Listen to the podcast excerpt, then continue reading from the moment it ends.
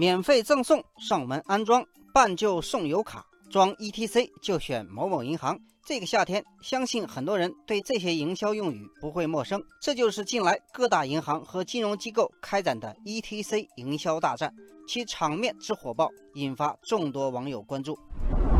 网友南飞燕说：“银行的小伙伴们最近在朋友圈掀起了一轮又一轮刷屏攻势，关于 ETC 的段子也特别多。比如，如果最近经常有人扒在你的车外瞄来瞄去，请不要报警，只是某某银行的小伙伴在看你有没有装 ETC。”网友八月风说：“银行的员工不仅仅在朋友圈里狂轰滥炸，他们从线上走到线下，出现在高速收费站、服务区、社区。”派出所、加油站、停车场拦停过往车辆，安利 ETC。网友木子云说，银行也是许诺各种优惠，比如通行费九五折、九折，甚至有银行拿出了信用卡绑定 ETC 之日起首三个月全国高速通行费享五折，每户每月最高一百元这样的杀手锏。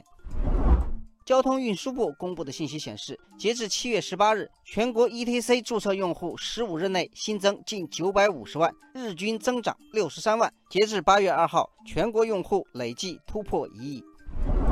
网友水到渠成说：“其实 ETC 很多年前就已经开始实行了，只是用户量一直不多。今年这么火爆，是因为我们要深化收费公路制度改革。”实现高速公路收费站 ETC 全覆盖。网友彼岸花说：“银行猛力推广 ETC，是因为手续费收入以及资金沉淀的利息非常可观，而且通过 ETC 支付绑定的客户都是车主，有利于金融机构向他们交叉营销贷款、保险、理财和存款等业务。”网友九福说：“ETC 还具有更大的车联网入口价值。”银行可以从车主用车全过程、实际应用场景出发，完善产品和服务，比如绑定家人账号代付 ETC、洗车服务等，进入更广阔的万亿级汽车后服务市场。